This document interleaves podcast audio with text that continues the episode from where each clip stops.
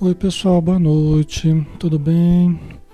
Que Jesus abençoe a todos e a todos envolva em muita paz. Alexandre Camargo falando, aqui de Campina Grande, tá? No Paraíba, em nome da Sociedade Espírita Maria de Nazaré. Temos estudo nessa página Espiritismo Brasil Chico Xavier de segunda até sábado, às 20 horas, né? Então, todos os dias aí de segunda a sábado. Todos estão convidados, tá? Vamos fazer a nossa prece, pessoal. Vamos fechar os olhos e vamos buscar o ponto mais alto que existir dentro de nós, buscar o lugar deserto no nosso interior, como Jesus o fazia para os seus momentos de oração. Senhor Jesus, obrigado, obrigado pela vida, obrigado por podermos ter uma família, por podermos ter a saúde, mesmo que relativa, por podermos ter a religião, o espiritismo, que nos dá a oportunidade de exercitarmos em grupo a nossa fé, a nossa caridade e os estudos.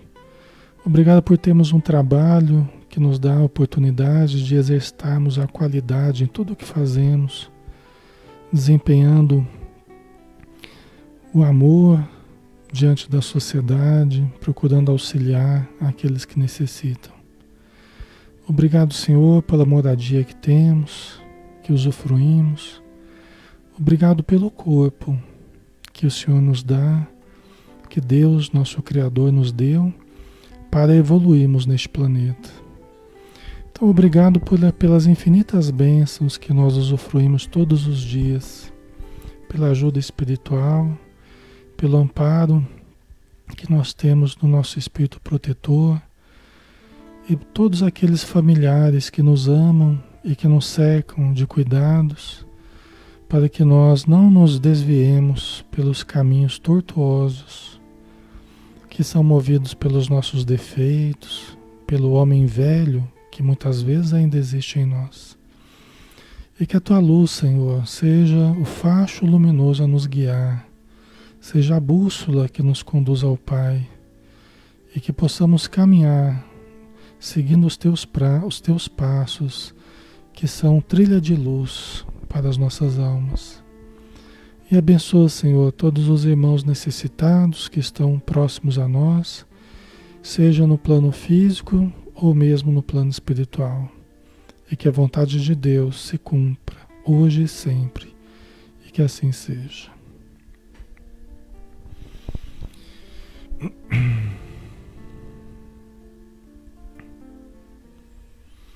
Muito bem, pessoal. Boa noite a todos. Sejam todos bem-vindos. Um grande abraço, tá? É bom estarmos juntos novamente para estudarmos, né? Hoje a gente vai dar continuidade ao estudo do livro Ser Consciente, né? 29 encontro que nós temos desse livro, né? Um livro de Joana de Ângeles, através de Edivaldo Franco, que é o médium, né? Nós estamos estudando ainda o tópico êxito e fracasso. O que, que é o êxito na visão de Joana de Ângeles? O que, que é o fracasso, né? Tá? E nós paramos nessa, nesse parágrafo aqui, né? Porque nós já estávamos estudando, já acho que há duas semanas, se eu não me engano, que nós estamos estudando esse tópico, né? E vamos ver se a gente termina nessa semana ou se a gente ainda vai prosseguir um pouquinho mais. O importante é que o assunto é, é muito importante para todos nós, né? O que, que é êxito, o que, que é fracasso?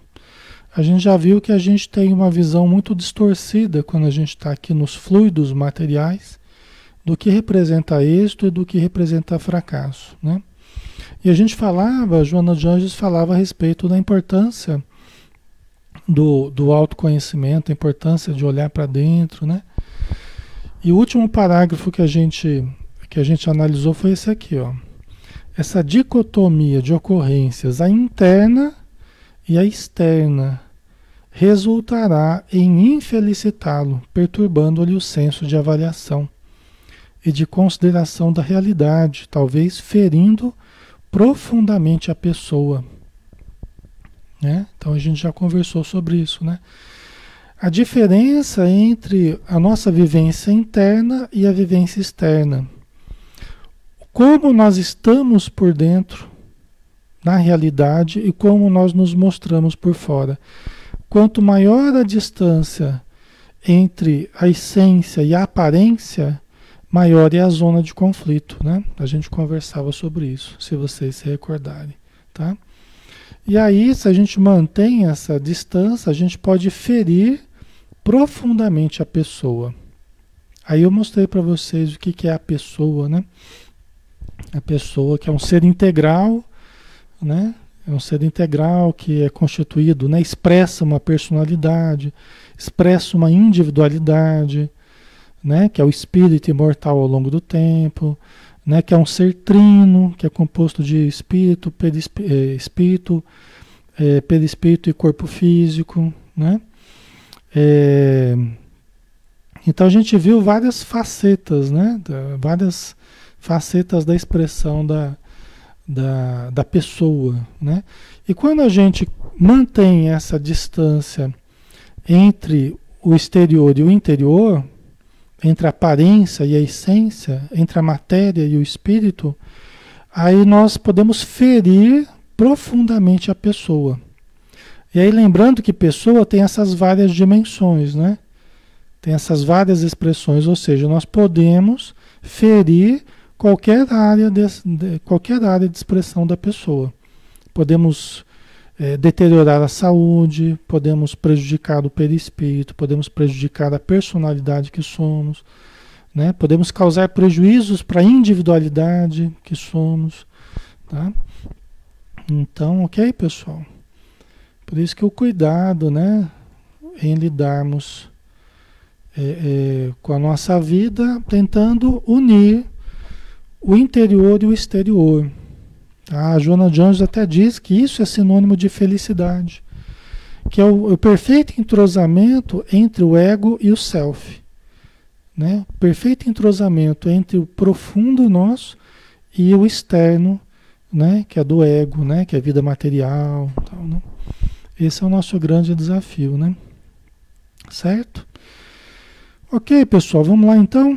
Aí ela diz assim: caça-se o êxito como se fosse na floresta humana o objetivo essencial à vida, confundindo-se triunfo de fora com realização de harmonia interior. Né? Ok? Então, aqui na Terra, né, na nossa vida de relação, né, nossa vida material, aqui nessa encarnação. A gente caça o êxito como se a gente estivesse na floresta ainda, né? É, é, é, fazendo desse êxito o objetivo essencial à vida, né? confundindo o triunfo de fora com a realização de dentro, da harmonia interior. Quer dizer, a gente faz essa confusão. Então, desde pequeno, a gente vai sendo educado via de regra, né? Desculpa as, exceções, é, mas via de regra a gente vai sendo educado para o triunfo externo, né? o triunfo exterior. Né? A gente é educado para ir bem na, na escola, para ter a melhor posição, né? depois no trabalho, para ter o melhor salário, para ter melhor imagem, prestígio, poder. Né? A gente é educado para a vida de competição, né? E a competição não é uma coisa ruim, mas dentro de certos limites, né?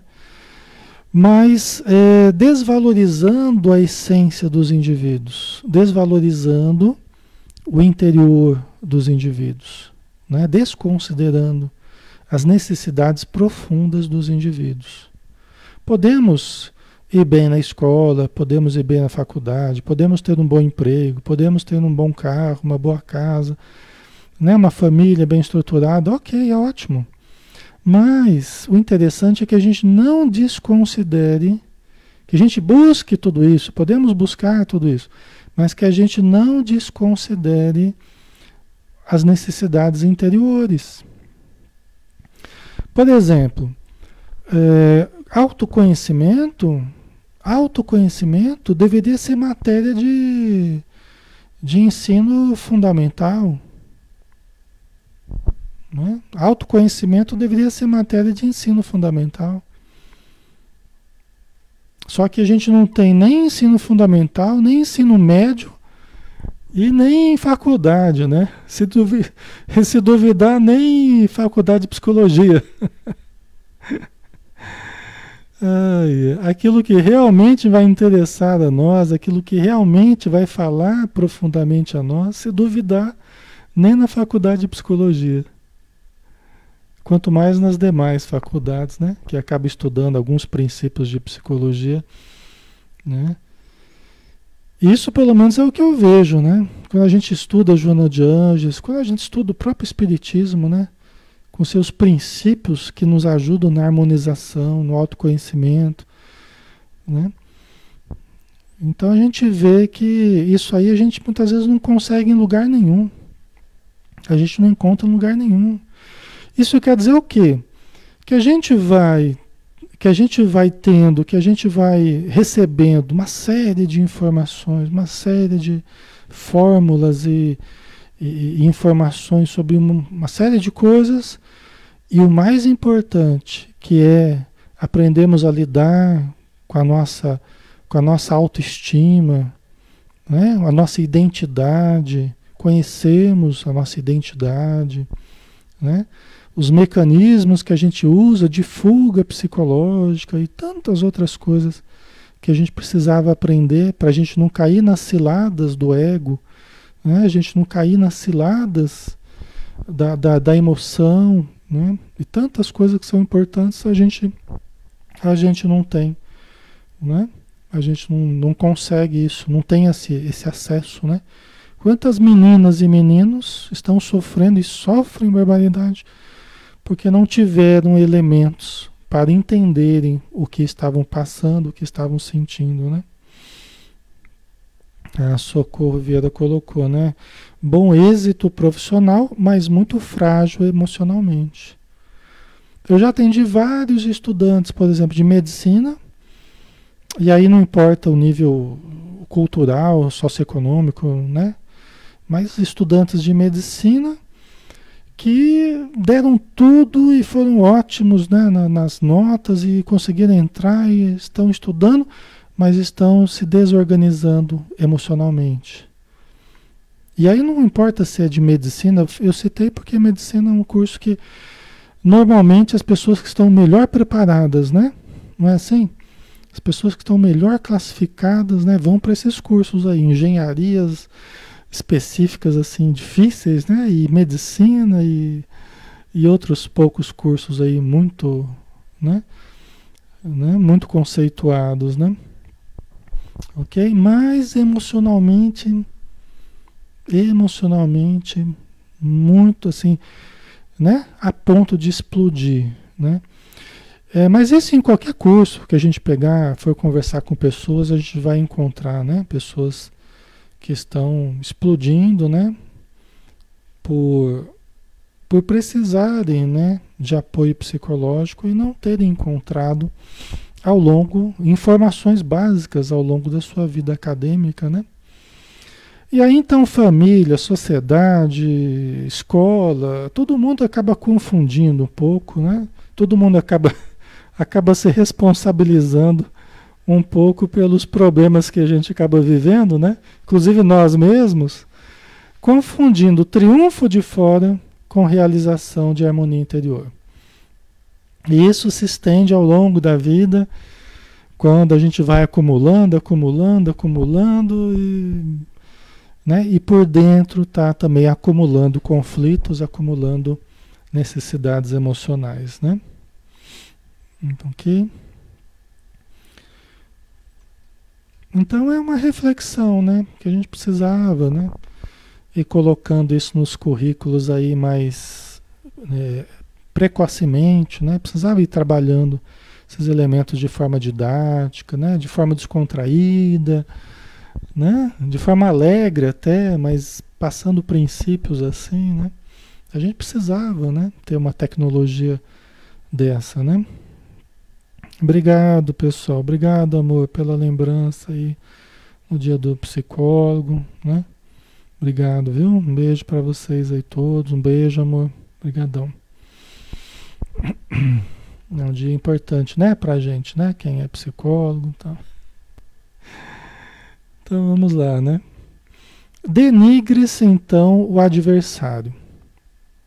Quer dizer, nessa busca do êxito, né? Nessa busca do, do, do nessa busca do, do, melhor quinhão na vida, né? Um lugar ao sol, né? Nessa busca, como se a gente estivesse na selva, né? Denigre-se então o adversário. Que essa coisa de considerar adversários, os pares, os, né? Supostos concorrentes, já é coisa do ego já, já é coisa do ego. O ego que é que fica mantendo essas disputas, é que considera os outros como adversários, né? Para o self, nós somos todos irmãos. Para o self, nós somos espíritos imortais, criados por Deus, somos irmãos em par de igualdade na vida. Não tem essa coisa de um melhor do que o outro, um maior do que o outro, não, não existe nada disso. Para o self, somos todos filhos de Deus com os, as mesmas condições de evolução, com as mesmas oportunidades ao longo das encarnações. Não tem diferença nenhuma. Essa questão do orgulho, da vaidade, do egoísmo, é tudo, como a Joana de Ângeles diz, são os filhos diletos do ego. E o ego não é uma coisa ruim a priori, não. O ego inchado, né? o ego imaturo, o ego dominador. Aí a gente tem os filhos diletos, que são os, os resultados do ego dominador, do ego controlador, do ego imaturo, né? Que são os defeitos que a gente vê no Evangelho segundo o Espiritismo, né? Vaidade, né? É, é, orgulho, ciúme, né? inveja. A gente vai estudar tudo isso. Nós vamos estudar cada um deles é, sobre a ótica, sobre a ótica da psicologia transpessoal, né? Com a Joana de Ângeles aqui. A gente vai estudar cada um deles aí, tá bom? Então denigre-se o então adversário que não sabe, porque o seu suposto adversário, né, aquele que você considera adversário, ele nem sabe que, que ele é o seu, o seu adversário, né? Tornado assim por estar à frente ou mais alto. Quer dizer, só por alguém estar à nossa frente, ou mais alto do que nós, mais alto no sentido de, em algum sentido, né? Com mais evidência, ou ganhando melhor, ou qualquer coisa assim. Para nós, quando dominados pelo ego, né? Para nós passa a ser o nosso adversário, nosso inimigo, né? Essa na visão, veja bem, na visão do ego, do ego desequilibrado, tá? Ok, pessoal? Faz sentido para vocês esse tipo de. Né? A gente vê muito isso no dia a dia, vê nos filmes, nas novelas, vê no tal, né? Que é o pior do ser humano, né? Segue-se-lhe o passo, quer dizer, a pessoa vai no encalço, né? Vai no encalço, tá?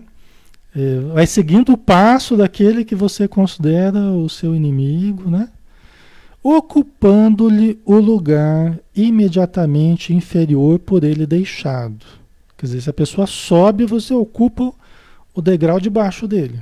Está na cola, vamos supor, né? numa empresa, tá? numa instituição, né? Até emparelhar-se-lhe e derrubá-lo, assumindo-lhe a posição. Não é assim? Quantas vezes acontece isso, né? Quantas vezes acontece isso? Né? Até a pessoa se emparelhar e derrubá-lo, assumindo a posição. Passa uma rasteira no outro, né? Usa dos ardis do ego, né? Usa dos ardis, usa das ciladas, usa da maledicência, das tramas. A gente falava sobre isso no, no a gente falava na sexta-feira, não era? No, no, estudo do Evangelho de Mateus, né? Para gente, a gente é, é, amar os inimigos, orar pelos que nos fizessem mal, né? Fazer bem àqueles que nos odiassem, nos perseguissem, não é? A gente tratou disso, né? Porque às vezes começa a haver uns conchavos, né? Você começa a fazer uns conchavos e tal. Isso tudo já é ruim, né? É ruim. E a gente acaba se vinculando às pessoas, né? Se a gente faz algum conchavo para derrubar alguém, a gente está se vinculando através de uma má intenção com outras pessoas com má intenção. Esse é o princípio da formação do, do das, das, das quadrilhas de obsessores, o, o princípio é o mesmo. Olha, eu ajudo o teu inimigo, você ajuda o meu, você prejudica o meu. Você me ajuda a prejudicar o meu, eu te ajudo a prejudicar o seu. Esse é o princípio da obsessão, é o princípio das cooperativas do mal. Acho que a gente falava sobre isso no sábado, né? No ação e reação, se eu não me engano, né? Acho que é por aí. Tá? Ok. Andréia Falcão colocou: e os mendigos, como são vistos? Também como espíritos imortais. Né? Pelo ego, pelo ego desequilibrado, é visto como a ralé da humanidade. Não é? Não é assim? Pela pessoa né, é, dominada pelo ego, né, bem posta, tal, né, cheio de dinheiro, todo bonitão, perfumado o mendigo é visto como uma pessoa fracassada. Não é? É a visão bem material que eu estou passando, a visão do ego, né? É visto como uma pessoa fracassada. Não deu certo. É a pessoa que não deu certo, é a, né? É uma pessoa inferior. Uma pessoa inferior. Né? Pelo que não merece consideração, não merece cuidados, não merece nada. Né? simplesmente não deu certo e, a sociedade tem que excluir, não é assim?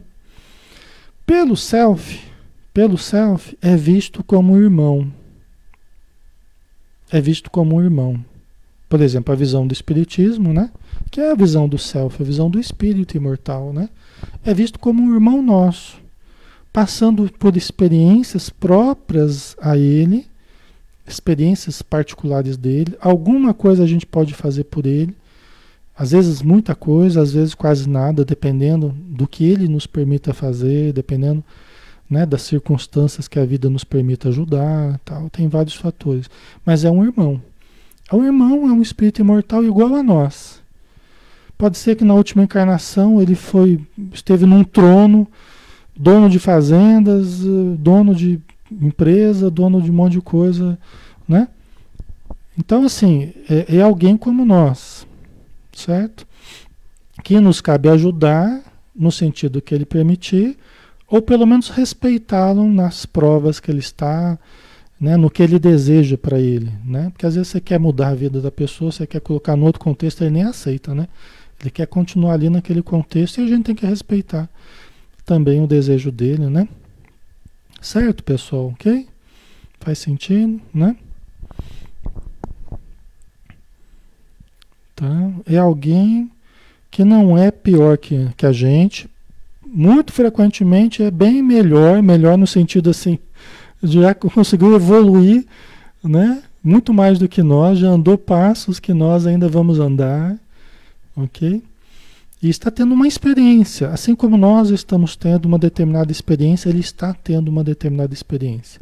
O quanto ele vai permanecer nessa experiência, né? É uma questão que tem a ver com ele, é uma questão que tem a ver, às vezes, com uma ajuda que a gente dá também. Depende do contexto, né? Não tem dois contextos iguais. Cada situação é uma situação específica, né? A Maria Lígia colocou aqui, né? Os presidiários, a prostituição estão à margem da sociedade, né? Piedade, amor, Chico Xavier, Divaldo nos deram exemplos disso, né? Exatamente, né? É um problema bastante complexo, né? É, aqui justamente a gente está relativizando isso. Por quê? Porque um mendigo ou uma pessoa considerada totalmente à margem, totalmente esquecido né, na sociedade, passando dificuldades e tal, é uma pessoa que pode estar tendo um sucesso espiritual maior do que a pessoa que está né, vivendo uma vida é, que a gente julgaria uma vida de sucesso, uma vida de êxito, que pode não estar tendo o sucesso espiritual, pode não estar tendo o êxito espiritual. Né? Por quê? Porque a questão não está na, na, na, na, na, aparência. É isso que ela vai trazer aqui, isso que a gente está questionando. O êxito e o fracasso não podem ser medidos pela aparência. É como cada um está vivendo a sua experiência. Como que cada um está lidando com a sua experiência? Você está usando essa experiência para crescer, para se fazer melhor, para aprender, para ser mais humilde de fato? Porque tem mendigos que muitas vezes são mais orgulhosos do que pessoas que estão, que estão bem postas socialmente, vamos dizer assim. E tem mendigos que estão uma atitude, né? Você se emociona até com a atitude do, do mendigo, né? Que reparte com os outros, que é companheiro, que ajuda, que então, o fato também de não ter não é uma garantia de ah, evolução, de humildade, não é. A humildade ela não é dada pela aparência externa. Entendeu? Aí que está a questão. Tá? Não é medido pelo, pela, assim como o êxito não pode ser medido pela, pela conta cheia de dinheiro, o êxito não pode ser medido pela conta vazia de dinheiro também. Não é garantia de êxito, tá? Ok? Então, é, os espíritos até falam, né? Se eu não me engano, no próprio Evangelho segundo o Espiritismo fala, né? Que às vezes a pessoa, quantos ainda carregam né, vivendo a sua, a sua indigência, a sua mendicância, vivendo a situação de dificuldade, quantos ainda carregam o manto da realeza, o cetro da vaidade, quantos? Né? Porque essa vida de hoje não, não atenuou ainda as dificuldades espirituais. Mas assim também a gente vê pessoas com muita condição com muita, eu já vi, eu já fui, já me emocionei com, com determinadas pessoas com muita condição financeira, é, é, é, no contato afetivo com a, com a necessidade, dando verdadeiras lições de humanidade, lições de afeto, lições de. Eu conheci pessoas assim, né? Que inclusive me ajudaram e ajudaram outros. E, né? e eram exemplos de, de caridade, exemplos de amor, de dedicação, de renúncia, né? Só que também excelentes administradores, excelentes é, chefes, né, patrões, né, donos de, de, de, grandes empresas, tal. Então a gente não pode dizer, né, é, é, que a pessoa está tendo fracasso, está tendo êxito só de olhar para ela, ou, se ela tem ou se ela não tem, não dá para dizer. É uma relação dela com a consciência dela com Deus, com a espiritualidade, né? É só assim que a gente que, que nós teríamos, né, uma visão mais profunda, né? Certo? ok. André Falcão, eu amo quando os vejo, né? A maioria deles tem vários cachorros, gatos, bichinhos vivem atrás deles, né? É, eu também, olha, é, eu me emociono mais, me dói mais. É interessante, né? Mas me dói mais, acho que a situação que mais me dói é esse pessoal. E os adultos ainda, né? Parece que me dói mais quando vejo os adultos nessa situação, né? É, é, também dói ver as crianças, né? É que a criança, muito frequentemente, já está lá dando risada, está lá brincando ainda. E o adulto, você olha e você vê às vezes os sonhos fracassados, né? Fracassados no sentido de o que a pessoa queria, o que a pessoa, né? Tantas dificuldades de uma vida inteira. E aí tá velhinho e tá lá empurrando o carrinho ainda dobrado ao peso, né? Da, da dos anos, da, das canseiras e tal. Isso é uma coisa que né, aperta o coração, né? Então cada um se toca mais de um, um determinado aspecto, né? A gente se identifica, talvez, às vezes até pelo passado, vai saber, né? Ok, pessoal? Né? Mas, enfim, né? É... Então a gente está falando aqui dessa sociedade competitiva, né? A gente está falando do, de quando a gente, né? Quando a pessoa dominada pelo ego, né? Acaba se lançando a, a tentar prejudicar alguém para ocupar do seu lugar, né?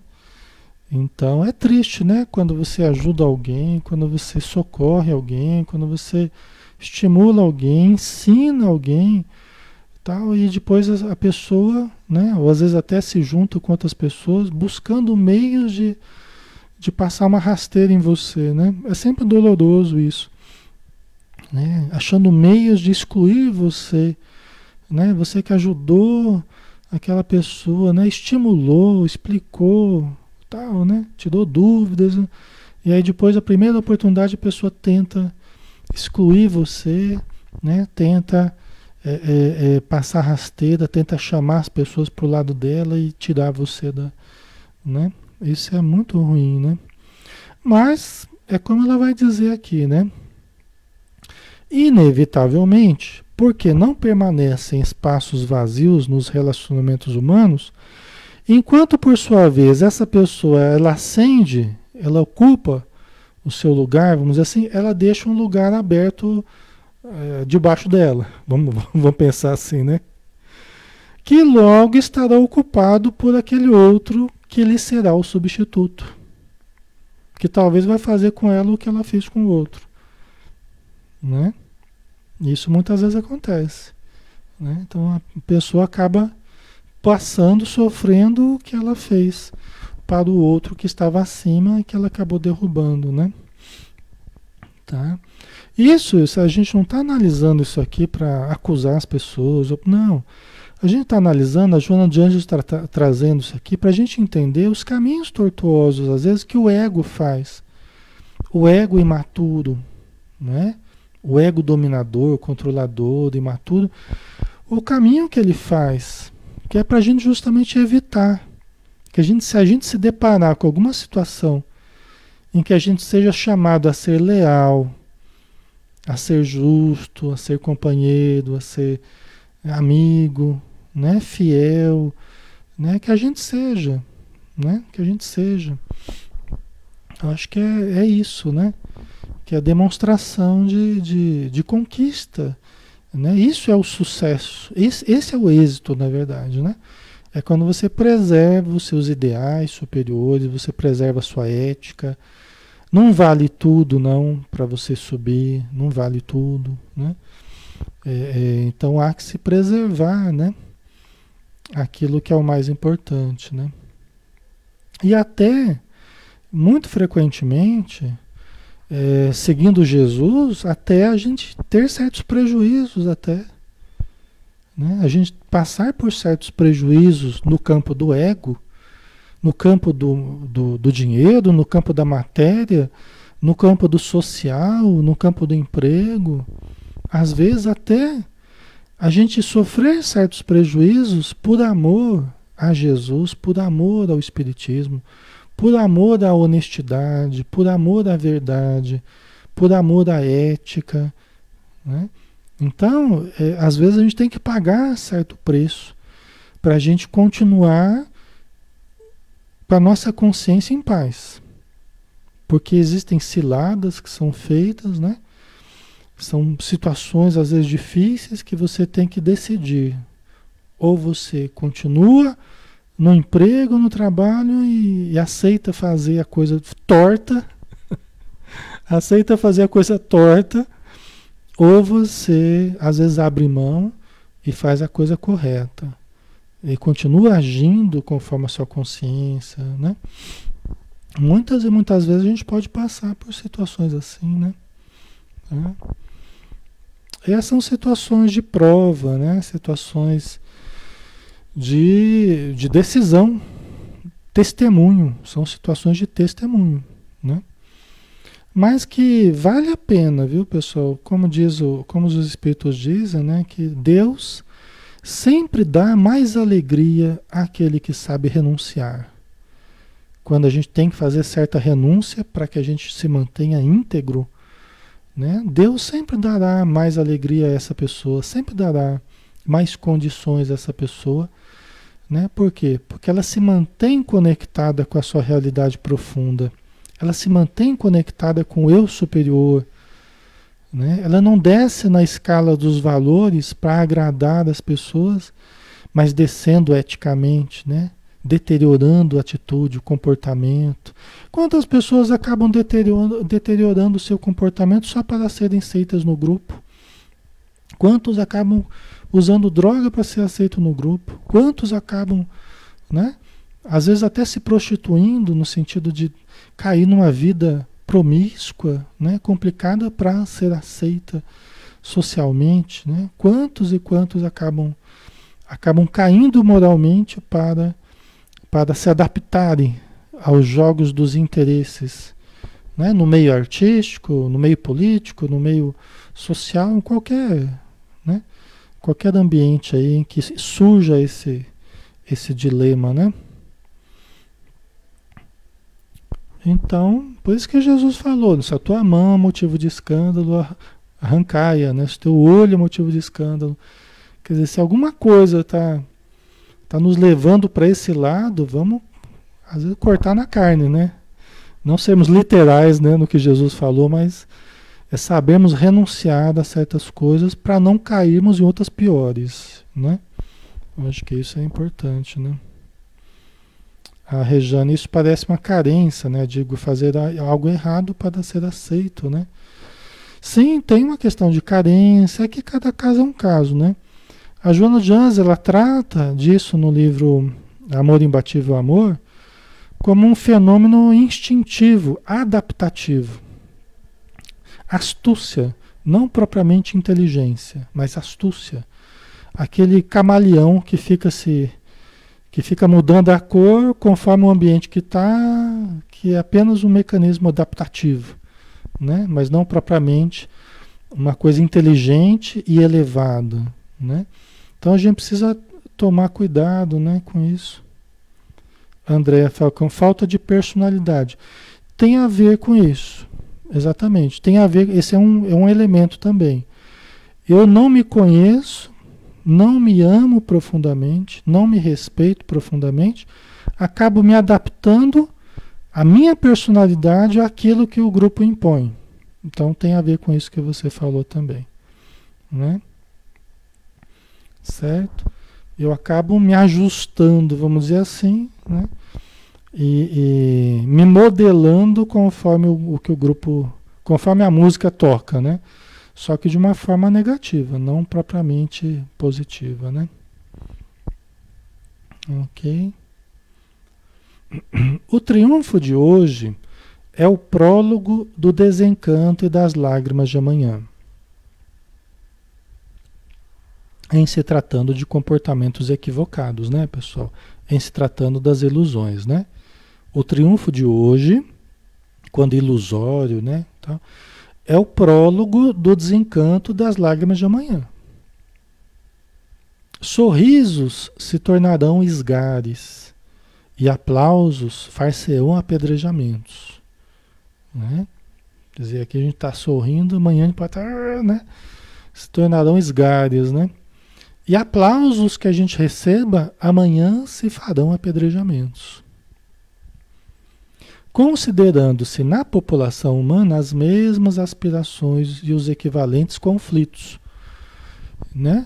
Então, é uma coisa, pessoal, que Jesus nos demonstrou sobejamente. Numa semana, ele estava sendo aplaudido pela multidão. Colocaram, domingo de ramos, né? Colocaram os ramos, as palmeiras aí para ele passar e tal. E o muito interessante que Emmanuel chama a atenção, Emmanuel chama a atenção de uma forma brilhante, que nessa ocasião, onde todos estavam aplaudindo Jesus e colocando palmeiras ali para folhas para ele passar e tal, né, como se fosse um rei mesmo do, dos judeus, quem estava pisando nas honrarias não era Jesus, era o animal. É até emocionante, né? A gente falar disso. Quem estava pisando nas honrarias dos homens não era Jesus, era o animal. Porque Jesus tinha pedido para os discípulos conseguir um burrinho. né? E Jesus entrou ali montado num burrinho.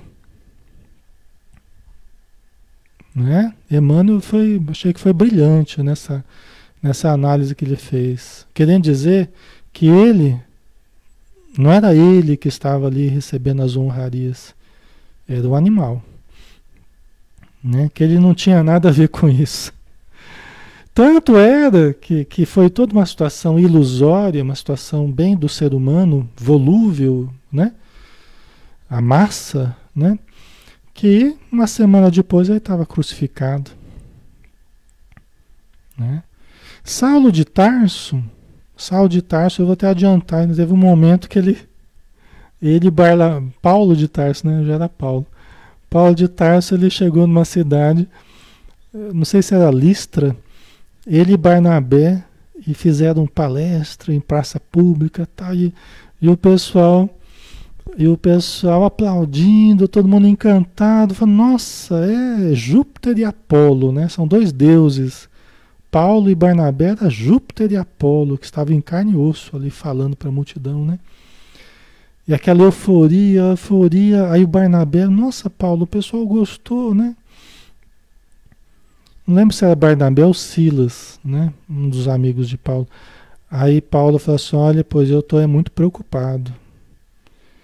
Eu estou é muito preocupado. Paulo, muito, muito consciente, falou: Tu é preocupado.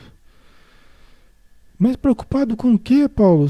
Olha o sucesso que nós estamos tendo aqui, o pessoal aplaudindo a gente, considerando a gente dois, dois deuses, né? Júpiter e Apolo, então. É, Jesus já foi exemplo suficiente disso, Paulo falou, mas não deu outro. Passaram alguns dias, nessa mesma cidade, Paulo quase morreu, foi apedrejado, quase até a morte. Né?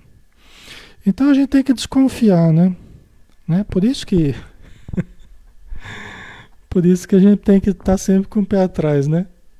Quando o pessoal, né, fica muito assim muito aplaudindo, elogiando muito, a gente já fica, né? A gente já fica preocupado, né? Porque a gente sabe das nossas dificuldades, né? O Rodrigo foram apedrejados, é. Exatamente. Então não é fácil não, né? É a realidade do ser humano, né? Ok, vamos lá? Vamos seguir aqui, né? A criatura são as suas necessidades. O psicólogo americano pragmatista William James classificou os biótipos humanos em espíritos fracos e fortes, enquanto Ernesto Krestmer, um dos pais da, da psiquiatria, né, o psiquiatra alemão, considerou as personalidades de acordo com a compleição do indivíduo, com o aspecto físico do indivíduo. O que, que é isso aqui?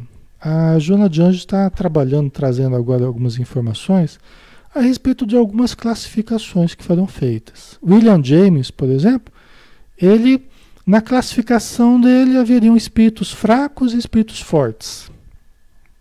Né? Ou a pessoa se mostra fraca ou se mostra forte. Né? Se ela é fraca, ela tem uma tendência maior à depressão, a né, a, a, sentir mais os golpes da vida, ser uma pessoa forte, ela vai ser mais resi resiliente, né, é nesse sentido. Né. Ernesto Kretschmer, ele considerou a compleição física dos indivíduos. Ele classificou os indivíduos conforme a sua condição física, né? Então vamos ver como é que ele classificou aqui. Ele classificou em pícnico ou pessoa redonda, atlético ou pessoa quadrada, e o astênico ou pessoa delgada. Né? Então, conforme a sua característica física, você teria também uma questão comportamental e uma tendência maior ou menor para determinados problemas eh, psiquiátricos, né? a saúde ou a doença. Tal. Ok? Estão achando graça, né?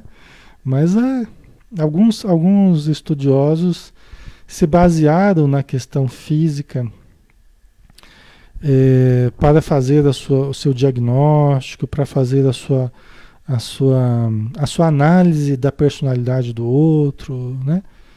Então, alguns estudiosos. E não é totalmente desconsiderável, não. Não é totalmente descartável, não. Né? Eu, por exemplo, eu fiz a formação em terapia corporal de eh, Wilhelm Reich, né? estudando Reich, estudando Alexander Lowen, né? Então, com Reich, inclusive o Reich, a Joana Jones vai citar no Amor Imbatível Amor, ela vai, ela vai citar o trabalho do Wilhelm Reich, né? que ele estudou as couraças, né? que nós, conforme é, a nossa vivência, desde a infância até a fase adulta, nós vamos estruturando certas couraças do nosso corpo que são bloqueios de energia, que é a neurose no nosso corpo. A neurose no nosso corpo. Então nós vamos encoraçando através de tensões acumuladas que dificultam o fluxo vital, que no, no caso ele chamava de energia, eh, chamava do orgone, né, que seria a energia vital para nós. Né? Então seriam bloqueios de energia. Tá? Então ele fazia todo um diagnóstico psicológico, emocional, tal, através do estudo do corpo das pessoas, a análise do corpo. Então a gente vê que isso outros profissionais também fizeram, né? E tem muita coisa interessante, muita coisa para gente, a gente entender e avaliar. Mas não dá para a gente simplesmente analisar fisicamente as pessoas, né? Como uma coisa assim é, é, absoluta, né? Mas é bem interessante, né? E aí o, o, o Kretschmer, né, ele falou que face a tal conclusão desses três tipos, né, o pícnico, o atlético e o astênico, é, afirmou que há espíritos esquizoides e ciclotímicos. O que quer dizer isso? Que os esquizoides são aqueles com tendência, com comportamento com tendência a romper com a realidade. E os ciclotímicos são aqueles com tendência à alternância de comportamentos, né? Como a gente, por exemplo, veio a conhecer no transtorno bipolar, né? A ciclotimia, né? Ora está numa fase de exaltação, de mania, depois entra em depressão, tal. Nós não vamos entrar em detalhes a respeito dessas teorias, a gente só está passando de raspão, só para a gente levar em consideração mas sem que a gente aprofunde muito nisso aí, tá, pessoal? A Rejane, o tipo pícnico está dominando na pandemia. está reinando. é verdade, Rejane. Bem lembrado, viu? ai, ai. Né? Por exemplo, quando a gente né? Quando a gente se sente emocionalmente fraco, inseguro, a gente tem uma tendência, né? É um dos caminhos, né? É ter uma tendência a querer se mostrar forte fisicamente para compensar a fraqueza interior, emocional, a insegurança. É uma das formas que a gente tem para, conforme a visão do, do Reich, né? Da gente é, compensar, da gente até se proteger, então cria uma couraça de músculos. A vida um Mr. Músculo, né? Então a, a, fraqueza interior, a insegurança, a gente tenta compensar com uma, uma expressão de força, de poder externa, uma, como uma compensação, né? A gordura, nesse contexto, também é considerada né, como uma couraça, uma couraça de gordura né? Que a gente pode também se desconectar do nosso, dos sentimentos, das emoções através de uma couraça de gordura que dificulta o contato com a nossa, o nosso interior, com a nossa, nossa essência, tá? Então eu uso a gordura como um mecanismo de defesa, de fuga, né, para o autoencontro, né? Então nessa teoria, né, se entende dessa forma também, né? É. E é interessante a gente analisar, né, nos processos de regime, é, são processos difíceis, né, porque mexe com a estrutura emocional. Então a gordura também tem sua função, assim como os músculos têm uma função, né? Protetora, né? E, e, e muitas vezes quando a gente vai tirando, passa por momentos em que há uma redução drástica da gordura, há uma redução drástica da massa muscular, né? Então lembra que a gente falava, outro dia a gente falava que o ego, ele se enraiza muito no corpo, e quando o corpo passa por processos assim mais drásticos, né, de doença, dolorosos, tal, o ego ele acaba se enfraquecendo, porque o corpo se enfraquece. Isso a Joana explica no, no Amor Imbatível Amor, né? O corpo se enfraquece, o ego acaba se enfraquecendo junto, porque ele estava enraizado no corpo, né, nos sentidos, né? Aí o self vem à tona. Aí o conteúdo profundo vem à tona. Né? Aí a pessoa se mostra mais humilde, aí a pessoa se mostra mais, né? mais centrada, mais equilibrada, tal, né? Porque ela não está mais tão dominada pelo ego, né? E pelos mecanismos de defesa do ego, né? Certo, pessoal? Mas aqui é, as coisas não têm um caráter absoluto, não, tá? Então, cada caso é um caso, tem que ser analisado particularmente, né? Estou falando de forma bem bem assim, é, geral, né? Tá? Enquanto Carlos Gustav Jung, né, Carl Gustav Jung, né, que é um psiquiatra suíço, né, considerou os seres como introvertidos e extrovertidos, tá? Então são classificações que foram feitas tentando de alguma forma compreender os indivíduos e as suas, os seus comportamentos emocionais, né? a sua atuação né? na sociedade. Né? Aí continua ela: em todos há uma ânsia comum. Os fracos fortalecerem-se, os ciclotímicos harmonizarem-se e os introvertidos exteriorizarem-se. O que foi per, é, percebido, né, conforme Jonah Jones fala aqui, que em todos há uma ânsia comum. Os fracos se fortalecerem. Os ciclotímicos, aqueles que ficam muito oscilantes, se harmonizarem. Os introvertidos se exteriorizarem. Né? E a gente pode dizer que aqueles que estão muito extrovertidos também, há uma necessidade de uma introversão. Né? Depende do caso. Né? Tá? Às vezes a pessoa usa uma, uma nuvem de fumaça de alegria, uma, nu, uma fumaça, né? uma nuvem de fumaça de alegria, para encobrir os sentimentos mais profundos, às vezes de profunda tristeza, entendeu? Às vezes de profunda angústia. Então a pessoa lança constantemente uma nuvem de fumaça de alegria, diverte todo mundo, né? É o palhaço do grupo, né? e, e, e cria essa fuga em que eu fujo de mim através da diversão do outro, né? Eu divirto os outros para fugir de mim. Certo, pessoal? Faz sentido para vocês? Ok? Né? Eu uso esse comportamento de alegria, de extroversão, tal, para fugir de mim e dos meus conteúdos, né? E aí eu eu divirto os outros, vamos dizer assim, né? Tá? Ok. Certo. Deixa eu ver o que vocês estão colocando aqui, né?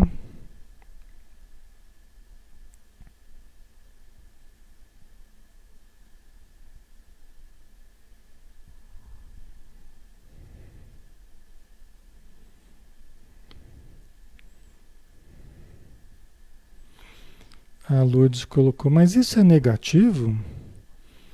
É, pode ser negativo, né? Acaba sendo negativo porque toda fuga de nós mesmos, né? Acaba sendo negativa, né, Lourdes? Tá? Toda fuga de nós mesmos, fuga sistemática. Tudo bem que tem momentos que a gente quer, ah, deixa eu, quero me desligar um pouco do, dos meus problemas, deixa eu ir passear, conversar, me divertir, dançar. Então, tem situações que são até saudáveis, tem momentos até que a gente precisa disso. Agora, quando a gente começa a fazer isso sistematicamente, né? e não dá oportunidade para o autoencontro, para a autopercepção, para a autoconsciência, né? aí começa a virar um problema. Entendeu? Por quê? Porque o tempo todo tem que estar tá voltado para fora. O tempo todo eu tenho que estar tá divertindo os outros, eu tenho que estar tá contando piada para os outros, eu tenho que estar tá fazendo os outros sorrirem. Só que eu não paro para pensar no que está me motivando a fazer isso. Ah, porque eu gosto de fazer as pessoas felizes. Tá, o, o, o pretexto é esse. E até acaba virando um prazer mesmo. Tem, uma, tem um prazer embutido aí, né? É legal fazer os outros sorrirem e tal. Tem hora que enche o saco um pouco, né? Desculpa o palavreado, mas tem hora que as pessoas até ficam meio. Esse cara não para de falar, não, né? Não para de fazer gracinha, não, né? Mas é, é, o problema é que eu, eu acabo usando isso sistematicamente para fugir de mim mesmo. Então acaba sendo um mecanismo de evasão do ego, um mecanismo de fuga do ego, para impedir o autoconhecimento, para impedir o autoencontro. Porque quando a gente começa a se autoconhecer, quando a gente começa a se autoencontrar, a gente começa a encontrar o self. Entendeu? Quando a gente se volta para dentro e começa a se autoanalisar, a se conhecer, a gente começa a encontrar o self. Aí o ego não quer isso, porque o ego quer dominar. O ego não quer perder o domínio para o self. Mas é o que precisa acontecer. Entendeu? Então vira essa essa disputa, né? O ego não quer ceder, então ele fica sempre usando esses mecanismos de evasão, dificultando o autoencontro. Então, se eu chego em casa e está tudo quieto, está um silêncio, eu já fico incomodado. Vamos ligar a TV, vamos ligar a internet, vamos ligar a música, vamos ligar a novela, vamos para ficar aquele burburinho porque o silêncio me incomoda. O que, que tem no silêncio que me incomoda? Então, quando a gente vai perceber, quando a gente vai entender, ai, meio eu fico triste quando fico em silêncio. Ué, mas o que, que tem no silêncio que deixa você triste? Ah, eu começo a lembrar de certas coisas. Lembrar do quê? Vocês, entendem? Começa a entrar em contato com os conteúdos profundos. E às vezes conteúdos difíceis, sim mas que precisam, fazem parte da nossa realidade e precisam ser é, é, conhecidos, precisam ser analisados, verbalizados, compreendidos, trabalhados. Senão a gente vai caindo numa fuga sistemática, vai caindo numa fuga, né, uma eterna fuga aí, sempre fugindo dos conteúdos. A gente gasta mais energia para fugir dos conflitos do que para enfrentá-los e resolvê-los. A verdade é essa, a gente gasta mais energia para fugir. Lembra aquela parede que eu falei ontem? Você vai levantando paredes e, e, os conflitos ficam do outro lado da parede. Não, isso aqui eu não vou entrar em contato. E levanto paredes daqui, paredes dali, daqui a pouco a gente está emparedado, só que um pedacinho de mim está do outro lado da parede. Aqueles conflitos que eu não quis saber, que eu não quis conversar, não quis resolver, não quis lidar, estão lá do outro lado, me aguardando. E eu vou ter que cedo ou tarde pegar o martelinho e quebrar essa parede e entrar em contato com esses conflitos. Entendeu? É, não tem aquela coisa, ah, vamos colocar debaixo do tapete. Né? Vai colocando debaixo do tapete, mas o tapete está lá, sujeira está debaixo do tapete. Né? Então a gente parte do princípio não vamos jogando para o inconsciente, vamos esquecendo, vamos jogando para o inconsciente, uma hora vai, vai dar jeito. Só que uma hora nós vamos ter que dar jeito. Aí começa a aparecer em sonho, aí começa a somatizar, aí começa a atrair obsessor, aí começa, né? Porque eu não estou trabalhando para me conhecer, né? Então, aprender a lidar com a meditação é aprender a lidar com o silêncio. Você vê, Joana fala que Deus fala através do silêncio, né? que o silêncio é a linguagem divina. Então é lógico, eu entro em contato com certos aspectos conflitivos, entro, mas eu também entro em contato com o Deus interior, com o self. Né? Então, se eu exercitar isso, eu acabo ganhando muito em termos de harmonia, em termos de equilíbrio, né? Tá? Eu citei o silêncio, que é uma das coisas, né? Mas os comportamentos, né? Isso que a gente estava falando, né? De, né? Quando a gente fica sempre numa atividade compulsiva, a pessoa não consegue parar o tempo todo em atividade, atividade, atividade. É uma forma de fuga também. Eu não quero parar para não pensar, para não sentir. Aí eu entro numa atividade compulsiva. Mesmo em nome da caridade, mesmo em nome do amor, mesmo em nome de não sei o quê. Né? Até a Joana fala né? que, que a gente não pode entrar nessa atividade compulsiva. Tem que ter um momento do ócio também. Tem que ter um momento do autoencontro, um momento do silêncio. Até Jesus, né, que não era imperfeito como a gente é, né, que está anos luz na nossa frente, ele parava os momentos. O silêncio, orar, meditar, né? Ok? Faz sentido, pessoal? Tá ficando claro? Ok. Não é?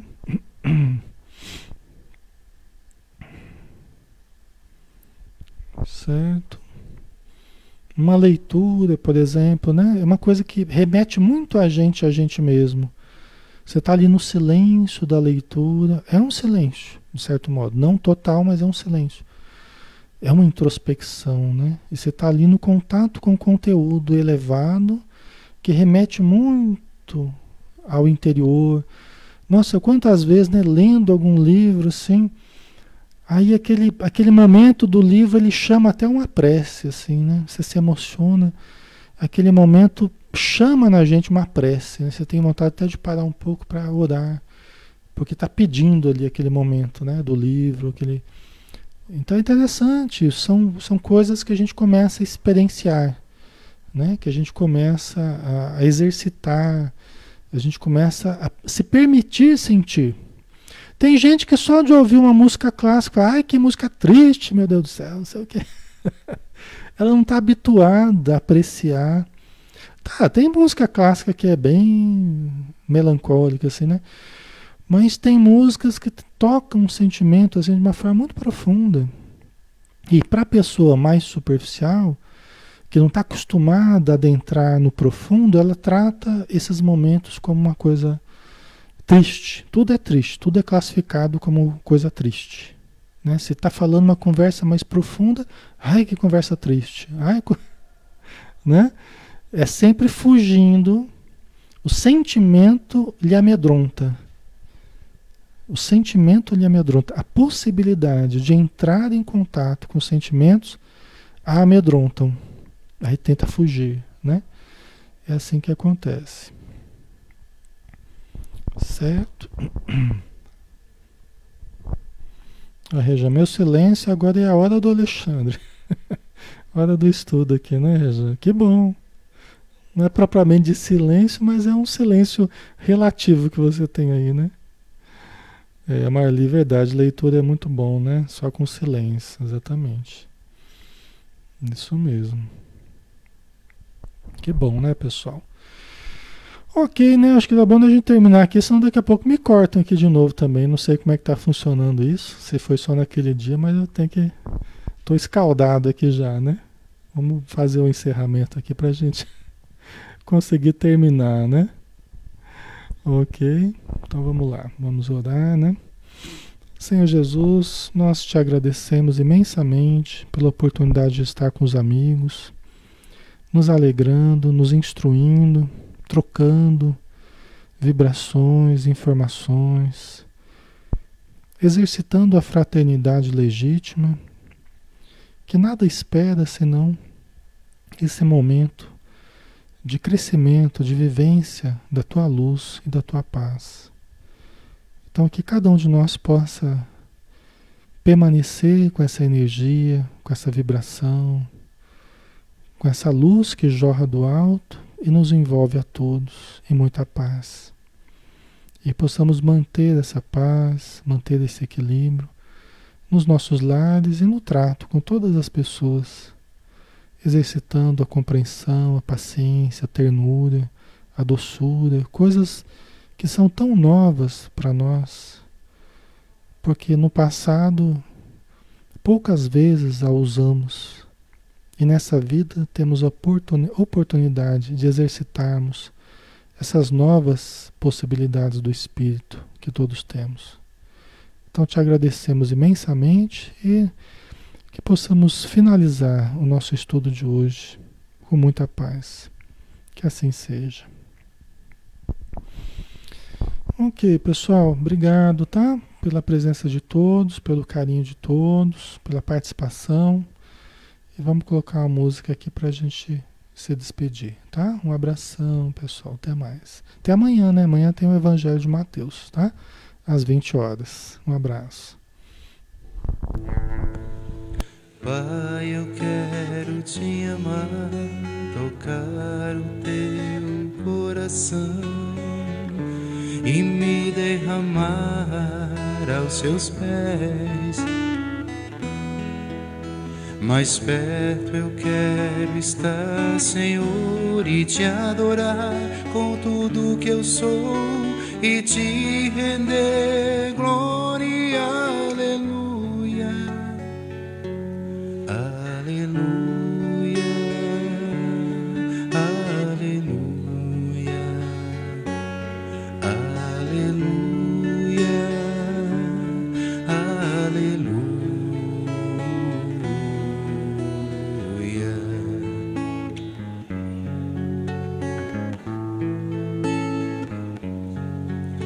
Quando as lutas vierem me derrubar, firmado em ti eu estarei, pois tu és meu refúgio, ó Deus. E não importa onde estiver, no vale ou no monte adorarei, a ti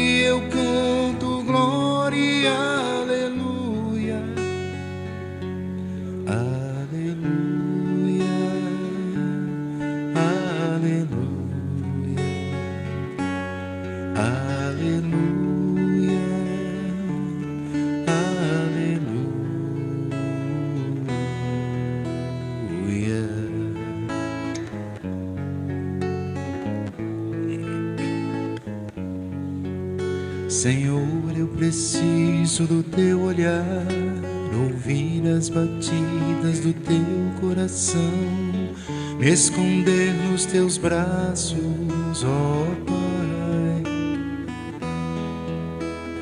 Toda minha alma deseja te, junto com os anjos cantarei, tu és santo, exaltado,